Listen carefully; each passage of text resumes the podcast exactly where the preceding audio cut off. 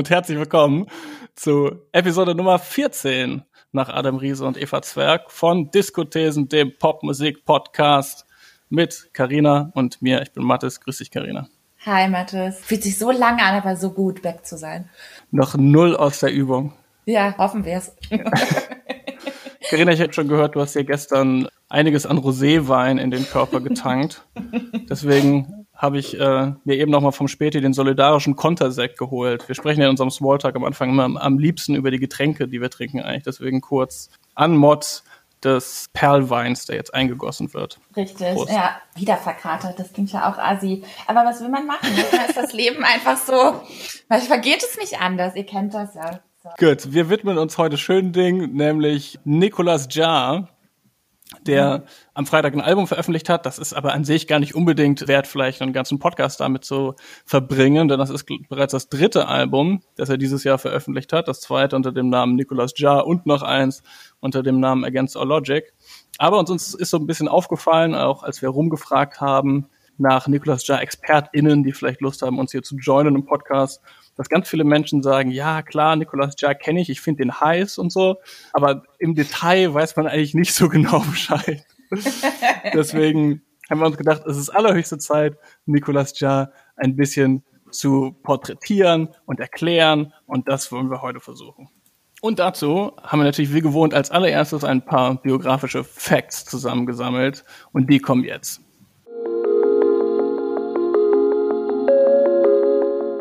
Nicolas Jar ist Nicolas Jars bürgerlicher Name. Er wurde vor 30 Jahren in New York geboren. Seine Eltern sind in Chile geboren. Sein Vater Alfredo Jar ist auch Künstler, macht vor allem Installationen, die sich oft mit internationaler Politik beschäftigen, hat mehrfach auf der Documenta in Kassel und auf der Biennale in Venedig ausgestellt. Nicolas Jar veröffentlicht auch unter dem Namen Against All Logic. Seine Anfänge liegen in der New Yorker House-Szene. Mit 17 beginnt er aufzulegen, mit 18 veröffentlicht er seine erste EP und dann alle paar Monate eine weitere. Am auffälligsten sind seine Tempi. Die meisten New Yorker House-DJs spielen zu dieser Zeit kontinuierlich mindestens 120 BPM. Nicolas Jars Produktionen sind oft halb so schnell. Spätestens das Debüt Spaces Only Noise 2011 macht ihn zum Kritikerliebling. Als spärlich, als karg werden die Tracks beschrieben. Dabei sind in Nicolas Jars Projektdateien oft 70 Spuren übereinander geschichtet. Spärlich ist subjektiv, sagt er deshalb in einem Interview mit Electronic Beats. Musik kann spärlich wirken, wenn sie kompliziert ist, und kompliziert wirken, wenn sie spärlich ist. Das Tempo und die Spärlichkeit sind Nicolas Jars wichtigste Instrumente. Sie erlauben uns, nah genug an seine Songs heranzukommen, um zu bemerken, dass jedes Detail und jedes Geräusch eine Rolle spielt.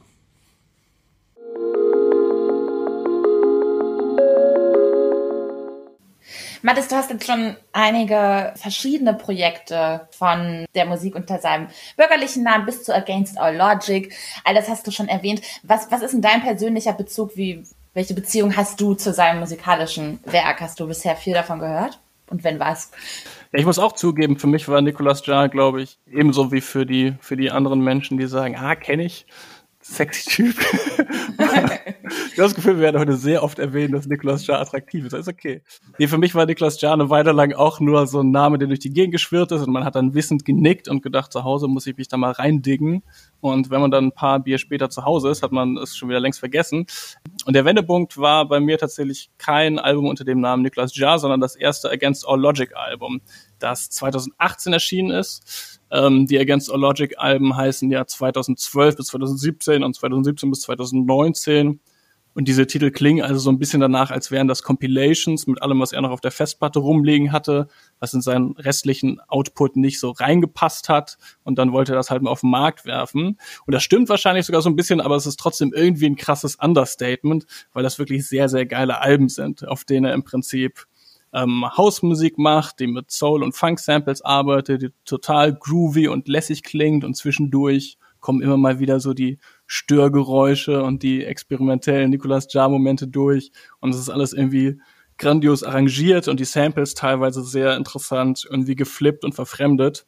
Auf dem zweiten Against Logic Album zum Beispiel, Carina, du als mhm. Beyoncé-Fan wirst es doch mhm. appreciaten, flippt ja. er ja das äh, Baby Boy You Stay On My Mind von Beyoncé und Sean Paul auf dem Song Fantasy, aber er macht so ganz andere Betonungen und eine ganz andere Melodie eigentlich daraus. Genau, die Against All Logic Alben sind auf jeden Fall sehr zu empfehlen. Das bin ich jetzt mal am Anfang gleich losgeworden, weil wir im Weiteren ja dann eher über seine Diskografie als Nicolas Jar sprechen werden. Wie ist bei dir? Wann war deine erste Begegnung mit Nicolas Jar? Ich muss erstmal sagen, ich kann das gut nachvollziehen, dass du dich sehr da nah dran an den Against All Logic Sachen fühlst. Ich muss sagen, so richtig geklickt hat das bei mir auch, als er dann erste Projekt unter diesem Namen Against All Logic veröffentlicht hat, weil das ein bisschen weniger formell war und so ein bisschen weniger gewollte Abstraktion, trotzdem aber noch kunstvoll im Umgang mit Samples und was er da kreiert, aber insgesamt ein bisschen zugänglicher, finde ich, als das, was er unter seinem bürgerlichen Namen Nicholas Jar veröffentlicht hat. Das war häufig, muss ich sagen, ich habe mich, ich habe mich manchmal fast schon so ein bisschen zwingen müssen, äh, total abgefeiert auf Pitchfork. Dann dachte ich, okay, ich muss da auf jeden Fall mal rein. Und ich hatte oft das Gefühl, das ist so schon, das muss man sagen, Musik für Hochgesinnte. Elitäre Menschen mit hohem Kunstverständnis. Weißt du, was ich meine? Na klar. Voll. Ja, also das klingt jetzt erstmal ein bisschen platt, aber ähm, gerade was jetzt dieses Debütalbum ausmacht von ihm, Spaces Only Noise heißt das, ähm, das ist insgesamt, würde ich sagen, schon sehr wenig greifbare, seltsame Musik. Eigentlich auch nicht Clubmusik in dem Sinne, obwohl viele es so nennen wollen, aber äh, sehr nachdenkliche, ähm, kompliziert arrangierte Musik, mit der man sich, glaube ich, lange Zeit befassen muss, um da wirklich vollen Zugang zu, zu finden. Das zweite Album Sirens hat mich dahingehend ein bisschen mehr noch gecatcht, weil die Bewegung innerhalb der Songs ein bisschen offensichtlicher waren. Man kann sagen, es ist vielleicht das poppigere Album auch mehr Bewegung in dem Sinne, dass man beispielsweise bei The Governor, ein Song, der mir damals sehr gut gefallen hat, da, da Change changiert der, der Song immer von Post-Punk, dann wieder so Piano-Akkorde, Störgeräusche, wieder hin zu Post-Punk-Arrangements. Äh, da sind offensichtlichere Widersprüche und das hat mich ein bisschen mehr mitgenommen als dieses etwas Mono, also wenn man sich jetzt, wie gesagt, oberflächlich das nur anhört, wirkt dieses, wirkt dieses erste Album so ein bisschen monolithisch, finde ich. Ja, das mhm. ist vielleicht schwierig. Das ist sowohl Voll. schwierig im Club. Ich frage mich manchmal, wie ich das einordnen soll. Ich finde das sowohl, ist ja keine Musik, zu der du im Club tanzt, aber sich das zu Hause reinzufahren nach dem Rosé-Katerabend ist vielleicht auch nicht ganz das. Also man muss das schon unter vollem Bewusstsein, glaube ich, tun, um da richtig reinzufinden. Es wird auch immer wieder darüber philosophiert, ob Nicolas Ja im Club funktioniert. Ich glaube, er ist sich da selber auch nicht so ganz sicher. Er will ja. das vielleicht gar nicht unbedingt. Die Sachen, die er dann live macht, ähm, mit Band, sind ja dann auch oft eher improvisiert und klingen eher ein bisschen anders. Ähm, ich finde, es gibt, das jetzt das äh, gefeierte Debütalbum Spaces Only Noise schon erwähnt und die Pitchfork-Texte dazu, ähm, die natürlich unser aller Gradmesser sind.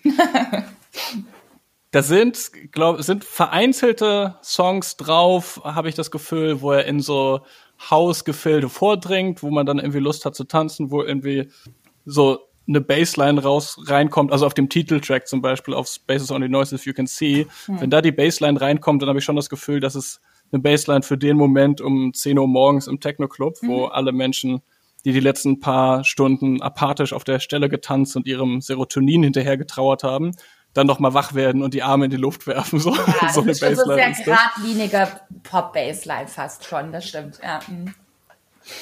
ja so eine so eine ähm, das ist so eine so eine Melodic House Bassline halt, ne? Mhm. Wie sie wie man sie auch oft so Get Physical Sachen findet oder so. Und trotzdem ist das irgendwie eine Down-Tempo-Nummer und er nuschelt dann so seinen Gesang darüber und es ist alles immer noch relativ trocken produziert und irgendwie verschroben.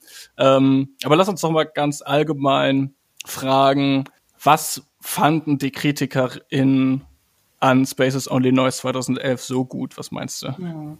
Ich glaube, dass es 2011 gewissermaßen noch ein bisschen für ihn ein Alleinstellungsmerkmal war, das hast du ja im Einspieler auch schon erwähnt, so sehr entschleunigte Tanzmusik zu machen und dem Ganzen dann eine Fülle an Instrumenten hinzuzufügen, sei das jetzt Klavier, Orgel, Gitarre, Saxophon.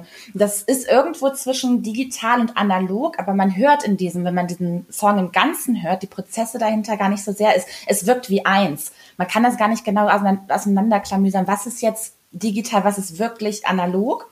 Und er macht das alles zu einem, zu, zu einer Form, die er irgendwie konstant hält und trotzdem werden werden währenddessen immer trotzdem so kleine neue Formen gegossen und er driftet immer ganz langsam in so ausgedehnte Beatpassagen ab. Und je weiter der Track läuft, desto mehr Beats kommen da hinzu. Und ähm, das hat, glaube ich, ein, ein Geschick und, und, und wirklich eine Auseinandersetzung mit, mit Sounddesign, ähm, die, glaube ich, ja, auf jeden Fall äh, beachtenswert ist und die viele KritikerInnen auf jeden Fall wertschätzen, ist mein Gefühl. 2011 ist mir dann noch eingefallen, ist allerdings ja auch das Jahr, in dem das Debüt von James Blake herausgekommen ist, ne? Dass man, also jetzt würde man James Blake nicht mehr unbedingt mit Nicolas Jarre vergleichen, aber auf diesem Debütalbum so bezüglich irgendwie, irgendwie schräg und avantgardistisch, aber auch auf so eine relativ schüchterne, subtile Art und Weise kann man das schon Parallelen ziehen und dass in mhm. beiden die Musikpresse auch so ein bisschen so Elektroniker-Wunderkinder ähm, gesehen hat. Deswegen kann ich mir auch vorstellen, dass man 2011 auch offen für diese Art von Musik war. Und mich erinnert Spaces Only Noise so ein bisschen an Minimal Music. Mhm. Also nicht Minimal Techno, sondern so den Vorläufer Minimal Music, den Steve Reich und Philip Glass und so geprägt haben. Nur, dass es halt verspielter und weniger durchkomponiert klingt als diese Sachen. Also es wird auf diesem Album ja irgendwie geflüstert und gesummt und es werden Naturgeräusche eingespielt und irgendwelche Field Recordings von Gesprächen und spielenden Kindern mhm. und so Elemente, die wirklich nach dem Klischeebild von der Ambient-Platte klingen, irgendwie, ja. wie sie auch beim Friseur laufen konnte. Ähm, aber dann halt doch irgendwie auf eine progressive Art und Weise und dann doch immer wieder so mit einem Fuß in der Hausmusik und ich glaube, es macht die Musik auch irgendwie sympathisch, dass man da ganz viel entdecken und ganz viel fühlen kann und das aber nie so diesen großen Genie-Gestus hat, den mhm. irgendwie andere so Avantgarde hat oder den auch äh, Minimum Music vielleicht eher in der Wahrnehmung hat, weil es da so sehr auch noch um die Komposition geht und nicht nur um, um die Klanglichkeit irgendwie. Ja, wobei ich sagen muss, Teile davon, das ist jetzt eine wirklich persönliche Einschätzung, Teile davon finde ich doch schon ein bisschen, wenn ich das sagen darf, prätentiös. Wenn am Anfang dann dieser Opener être, also französisch, ähm, für sein, mhm. dann plätschern das Wasser, ausgedehnte Zitate in Französisch, bevor dann so Orgelakkorde kommen und dann so dieses, das, das ist schon auch, ne? Klar. Das hat auch schon eine gewisse elitäre Pose und ich glaube schon, dass er schon auch weiß auch, dass das als Meisterwerk gilt und hat, glaube ich, auch schon den Anspruch, sich dahingehend immer noch ein bisschen weiter ähm, zu, selbst zu übertreffen, immer ein bisschen weirder noch, immer noch ein bisschen stranger. Ich glaube nicht, dass das so ganz an seinem an ihm vorbeigeht. Ja, also die Sachen, die da zitiert werden, sind schon irgendwie in Anführungszeichen E-Kunst oder werden so gelesen, ne? Das kann aber kann natürlich auch einfach ein ehrliches Interesse von diesem Mann an diesen Sachen sein.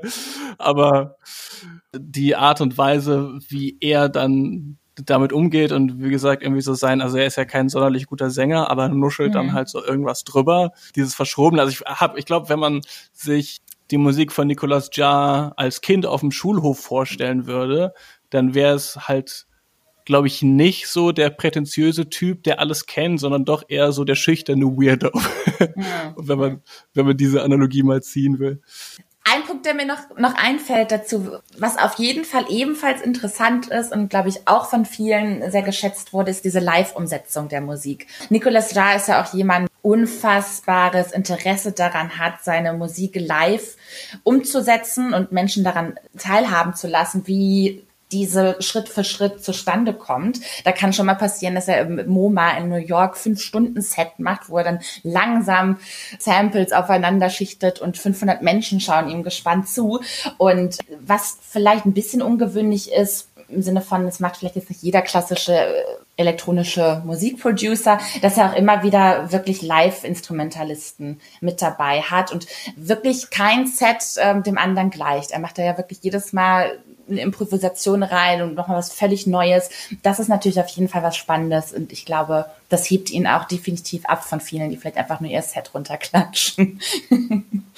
Das ist interessant, weil er im Studio, glaube ich, so jemand ist, der wirklich stundenlang irgendwie Sound Libraries mit Geräuschen und Field Recordings anhört, um dann genau den richtigen Klang zu finden, der noch in den Song passt. Obwohl die Songs teilweise so assoziativ klingen, ähm, ist das schon sehr viel Frickelarbeit, glaube ich. Und im Gegensatz dazu hat er dann live Spaß an der Improvisation. Aber bei dieser Art von Musik, wie gesagt, folgt das ja auch keiner logischen mhm. Gesetzgebung, welcher Klang jetzt am besten passt, sondern das kommt immer aus dem Bauch raus und deswegen ist dann eigentlich die Studioarbeit ja auch irgendwie nur so eine sehr viel langsamere aus dem Bauch Entscheidung als so eine improvisierte Live-Session. Und es hat immer noch nicht unbedingt dieses Komponierte, würde ich sagen. Äh, um mal überzuleiten, Niklas Jar ist auch wirklich ein viel beschäftigter Mann, neben all den Live-Performances und den Nicholas Jar-Alben und den Against All Logic-Alben. Dieses Jahr ist ja schon eins erschienen. Dann hat er im März ähm, Senica, spricht man das so aus? Senica? Äh, ich glaube, Senisa. Nicht ganz so easy. Ähm, das lassen wir jetzt so stehen. schon veröffentlicht und jetzt ist Telas, spanisches Wort, ich glaube zu Deutsch so viel wie Stoff erschienen. Wenn wir, wo wir jetzt schon gesprochen haben über dieses Debütalbum, hat sich da was verändert klanglich? Kann man die irgendwie vergleichen? Ja, ich glaube auf jeden Fall, dass er sich immer weiter in Richtung so einer assoziativen Experimentalmusik entwickelt hat. Erstmal finde ich die Frage auch interessant, ob man Cenisas und Telas zusammenfassen kann. Mhm. Die wurden ja so ein bisschen als Geschwister-Releases vermarktet und Cenizas bedeutet Asche auf Spanisch und Telas, wie du gesagt hast, Stoffe. Mhm. Ähm, diese Titel implizieren ja irgendwie schon ein bisschen, dass es hier an die Substanz geht oder um die Substanz geht, implizieren irgendwie eine Dekonstruktion und das passt dann dazu, dass das die beiden ähm, experimentellsten Releases sind. Und ich finde ganz interessant tatsächlich, dass er sich jetzt wieder und sehr viel seiner Muttersprache Spanisch bedient. Ich fand ganz interessant, dass zwei seiner ersten Hits, wenn man so will, spanischen Gesang hatten. Das waren die Tracks El Bandido und Mi Mujer von 2009 und 2010.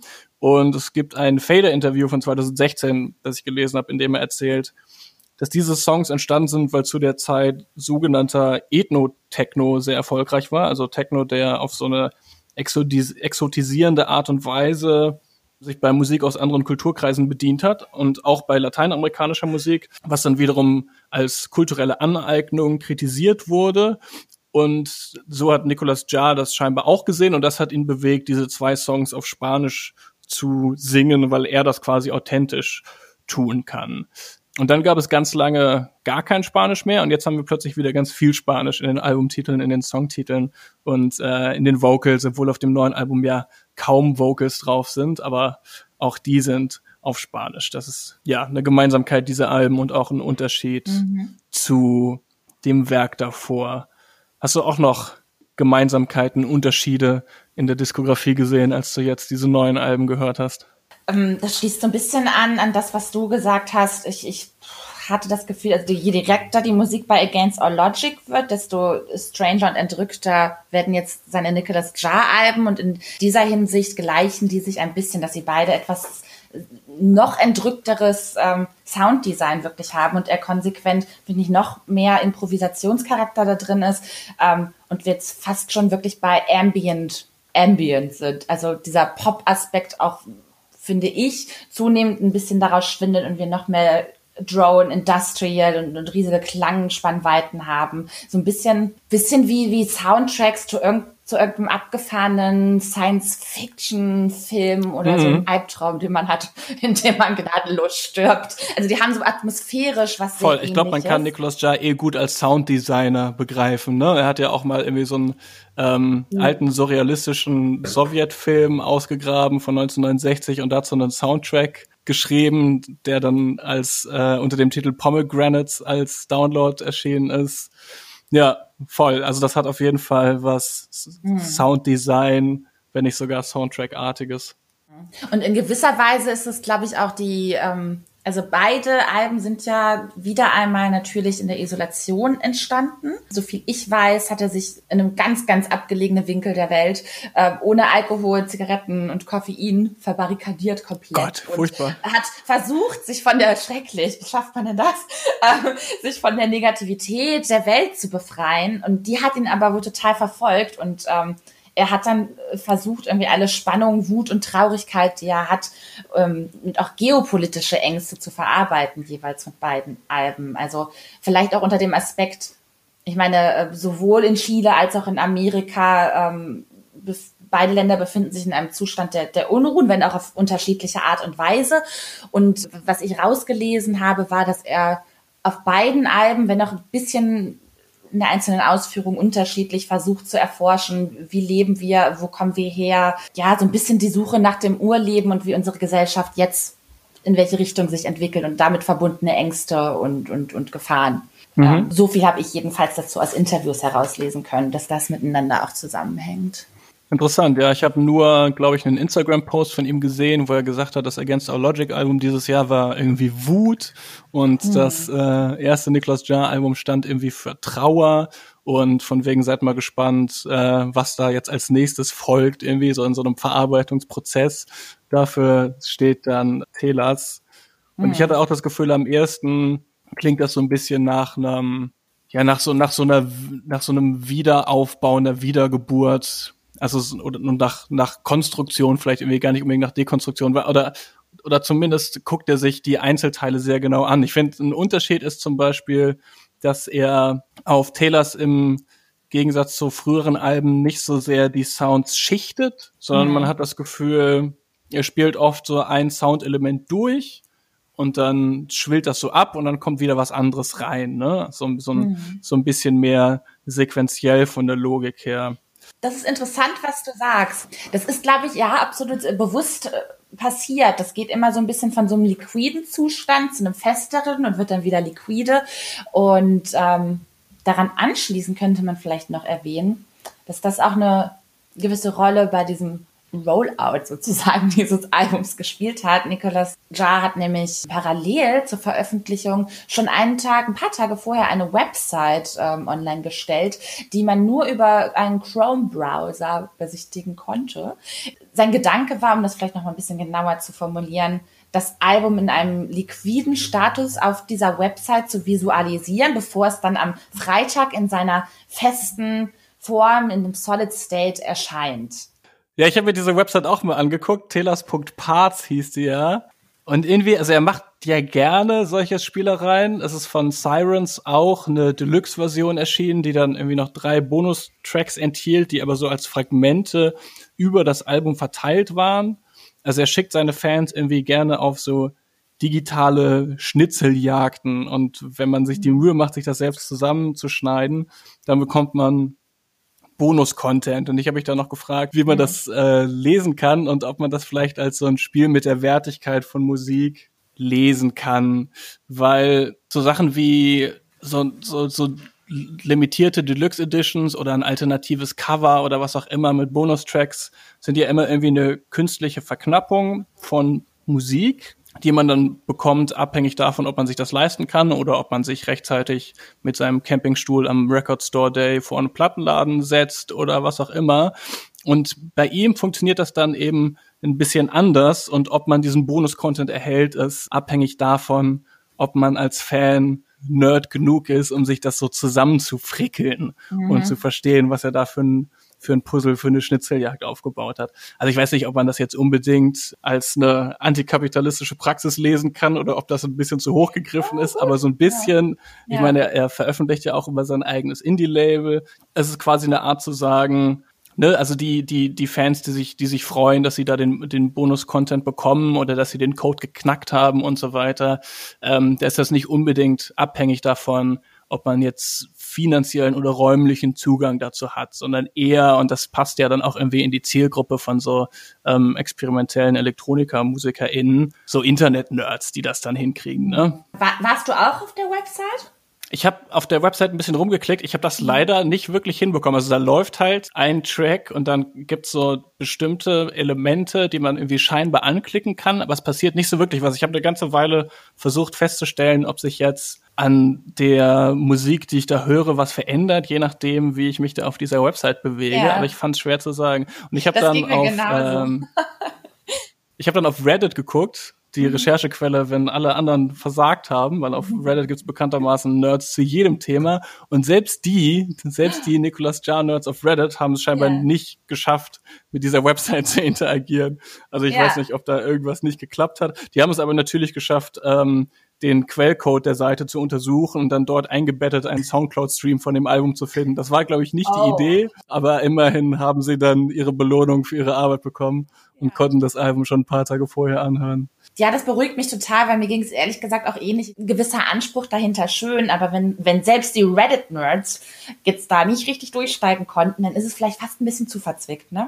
Also. Ist vielleicht doch ein Moment, wo dein, dein Vorwurf, dass das doch ein bisschen elitär mitunter ist, ja. äh, vielleicht greift, ja. Fandst du denn insgesamt, dass äh, Telas ein gutes Album ist oder hat's dir besser gefallen als Cenisas? Ich muss sagen, Telas Erstmal zum einen, wir haben es jetzt natürlich mit komplett so einem Avantgarde-Album zu tun, meiner Meinung nach. Also man merkt, er ist wirklich ausschließlich nur noch am musikalischen Experiment interessiert.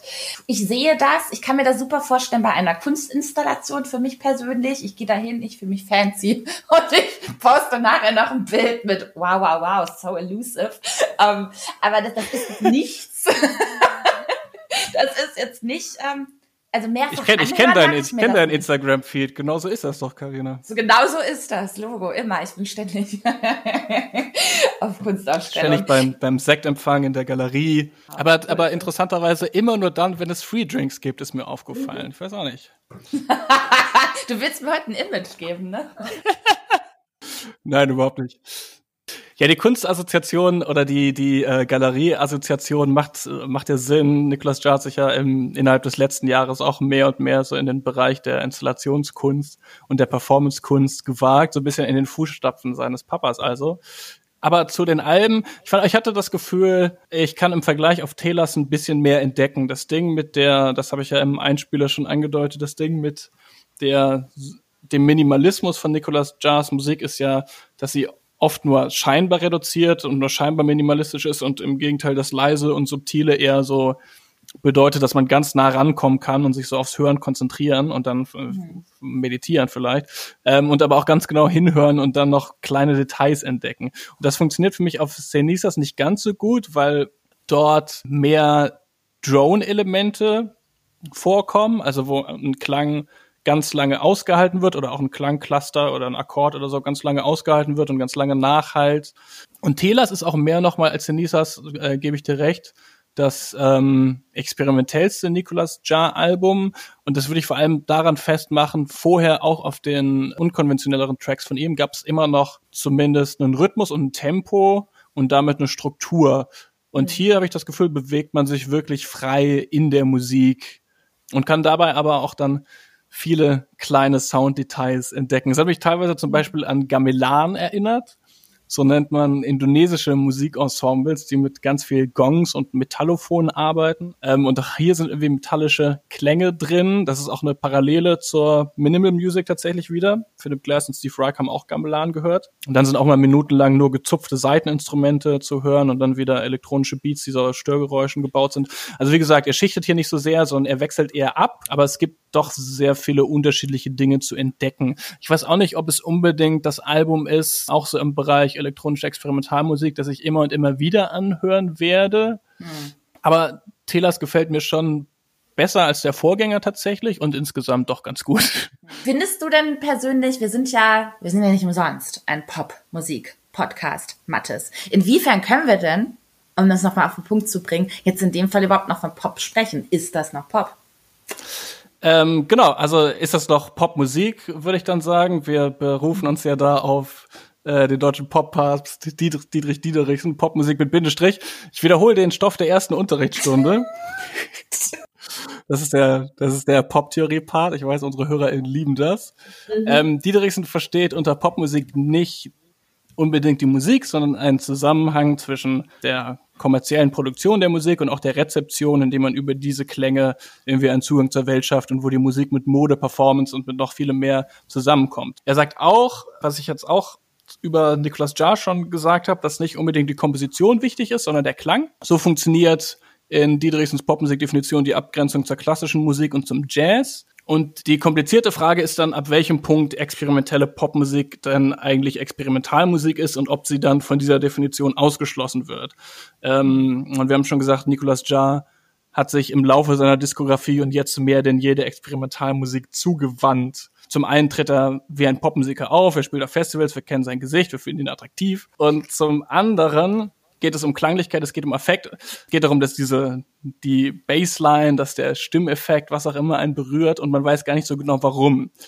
Das ist so ein Teil von Diederichsens Popmusiktheorie, den ich von Didis, genau, von Didis Popmusiktheorie, den ich letztes Mal noch gar nicht erwähnt habe. Ähm, für dieses Phänomen dass man eben nicht genau sagen kann, wie bei einem, bei einem eher kompositorischen Ansatz, das war jetzt die Terz und die Quinte, das war der Harmoniewechsel, was mich so sehr berührt hat, sondern etwas, was man gar nicht unbedingt greifen kann. Dafür verwendet Diederichsen den Begriff des Punktum.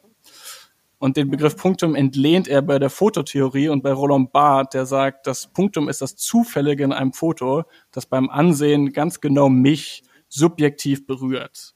Und Barth unterscheidet das aber von der Kunst, ähm, von der Kunst des Fotografieren, weil er unter Kunst eher sowas wie Handwerk versteht mit einer Intention dahinter. Und dazu kann sich Popmusik natürlich oder dazu verhält sich Popmusik in zwei Weisen. Dass das Punktum in der Popmusik eine Rolle spielt, ist, denke ich, irgendwie nachvollziehbar. Ich finde es sogar ein bisschen verwunderlich, dass vor Diederichsen niemand auf die Idee gekommen ist, das mal vernünftig theoretisch zu beschreiben. Also wenn halt die Stimme von einem Sänger heult oder bricht oder wenn man das Plattenrauschen im Sample hört oder was auch immer, dann sind das Dinge, die einen vielleicht affizieren, ohne dass sie mhm. unbedingt intendiert sind oder ohne dass man sie vielleicht sogar in dem Moment, wo man das hört, benennen kann. Ähm, mhm. Und dann gibt's natürlich jede Menge kommerzielle Popmusik, die versucht, diesen Effekt jedes Mal, wenn er passiert, zu verstehen und dann bewusst zu reproduzieren. Dadurch wird dem Effekt aber eigentlich seine Subjektivität genommen und dann ist das im Prinzip auch kein Punkte mehr. Und es gibt Versuche, so in der neuen Musik, Musik ohne Intention zu erzeugen, ähm, oder in der Aleatorik von John Cage oder von Karl-Heinz Stockhausen, der ja, der grob gesagt so Klavierpartituren zerschnitten und dann zufällig wieder zusammengesetzt hat zum Beispiel. Das ist dann Experimentalmusik, das kann man sich ganz gut vorstellen, denn es gibt ja quasi eine Versuchsanordnung. Ähm, und das ist dann aber wahrscheinlich auch keine Popmusik mehr. Und Künstlerinnen der experimentellen elektronischen Musik interessieren sich dafür oft auch allein deshalb, weil sie sich für die technische Erzeugung von Klängen interessieren. Ja. Wenn die Musik also jetzt wie bei diesem letzten Nicolas Jar Album nicht mehr wirklich Struktur hat, dann weiß man möglicherweise bei der Klangerzeugung selbst auch nicht genau, passiert jetzt was, wenn ich das noch länger aushallen lasse, wenn ich es verlangsame und so weiter, passiert dann vielleicht noch ein Störgeräusch, das ich dann interessant finde und verwenden möchte. Und das ist dann zum Teil Experimentalmusik und zum Teil aber auch total Popmusik, weil es eben im Gegensatz zu Cage und Stockhausen nicht um kompositorische Prinzipien geht, die man dekonstruiert, sondern es geht komplett um die Klanglichkeit. Es gibt nur bedingt künstlerische Intention, außer eben der Intention, dass durch das Experiment genau solche Punktumeffekte entstehen, die einen berühren und man weiß gar nicht genau warum und was dabei eigentlich passiert ist. Und genau auf dem neuen Album, wie gesagt, ist Nicolas Jar irgendwie in diesen experimentellen Randgebieten der elektronischen Musik angekommen, wo die Musik ganz viele Möglichkeiten bietet, glaube ich, solche Affekterlebnisse zu haben, dadurch, dass man sich so frei in dieser Musik bewegt. Und deswegen würde ich sagen, ja, Nicolas Jar ist auf jeden Fall noch Popmusik, aber zunehmend im Laufe seiner Diskografie spielt er auch mit dem, was Popmusik ist. Okay, also schon noch Pop, aber auch sehr experimental, aber schon, schon irgendwie auch noch poppig. Fazit. Okay.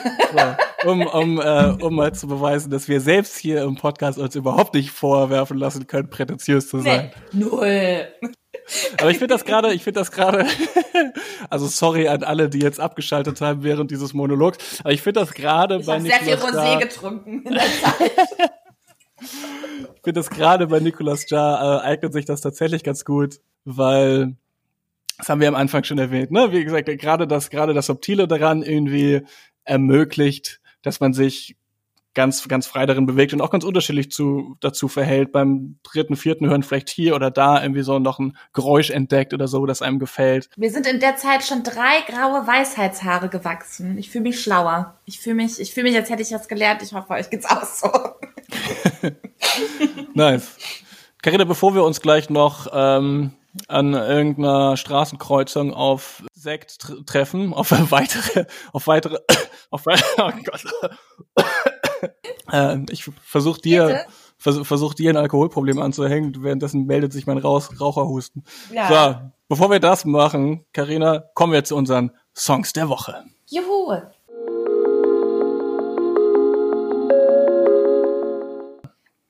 Mathis, du hast vorhin, ohne es zu wissen, hast du eigentlich mich schon angeteasert. Mein Song der Woche. Ich habe mich für den neuen, wunderschönen Song des UK-based Singer-Songwriters und Producers Mr. James Blake entschieden. Der kam mir Ah. heute schon vor.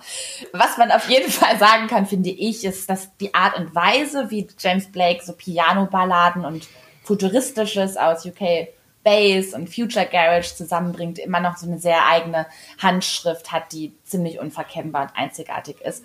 Ich hatte zwar zwischendrin so ein bisschen Probleme mit ihm. Das dritte Album, The Color in Anything, fand ich jetzt nicht super nice. Ich hatte ein bisschen das Gefühl, dass er nicht so richtig weiß auf dem Album, wo er jetzt eigentlich damit hin will, so ein bisschen lost wirkte. Und das vierte, letzte Album ist Human Form. Da wiederum war es so ein bisschen so, hey, ich bin nicht mehr der nette, traurige Dude, ich bin jetzt super happy und ich kann alles und ist so ein bisschen so wirklich querbeet, bei allem mal irgendwie was abgegriffen. Das war mir teilweise so ein bisschen wie so ein krampfhafter Beweis, ich kann jetzt auch andere Sachen machen. Für mich persönlich, aber nicht so die Single Are You Even Real, die jetzt erschienen ist bereits die zweite Standalone-Single nach You're Too Precious. Ansonsten hat sich James Blake ja eher in Corona Times Coverversion auf seinem Social Media Kanal verschrieben.